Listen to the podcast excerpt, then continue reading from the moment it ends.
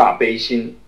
佛法修行在因位上需要发菩提心，菩提为智慧，而智慧的正量自然流露的功德有慈悲，发菩提心也包含着发大悲心的含义，悲。是慈悲大悲心，是大慈悲心，在这里大悲，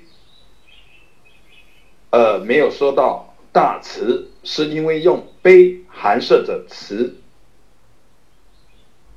悲是拔苦，慈是利乐，拔苦。愿一切众生脱离苦海，利乐；愿一切众生得涅盘乐。拔苦利乐为大悲，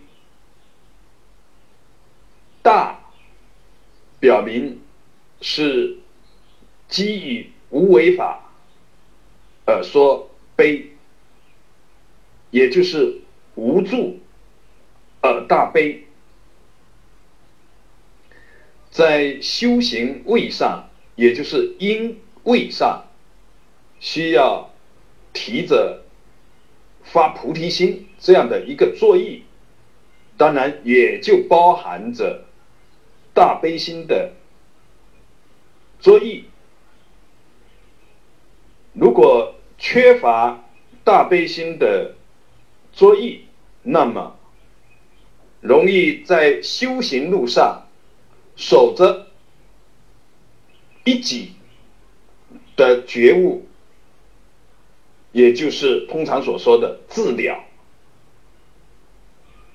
我们知道有从小乘到大乘的转化，有回小向大，但是另外一方面，我们也要注意到有气大反小。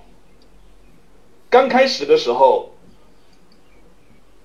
在大乘的教法当中入手，但是由于大悲心的作意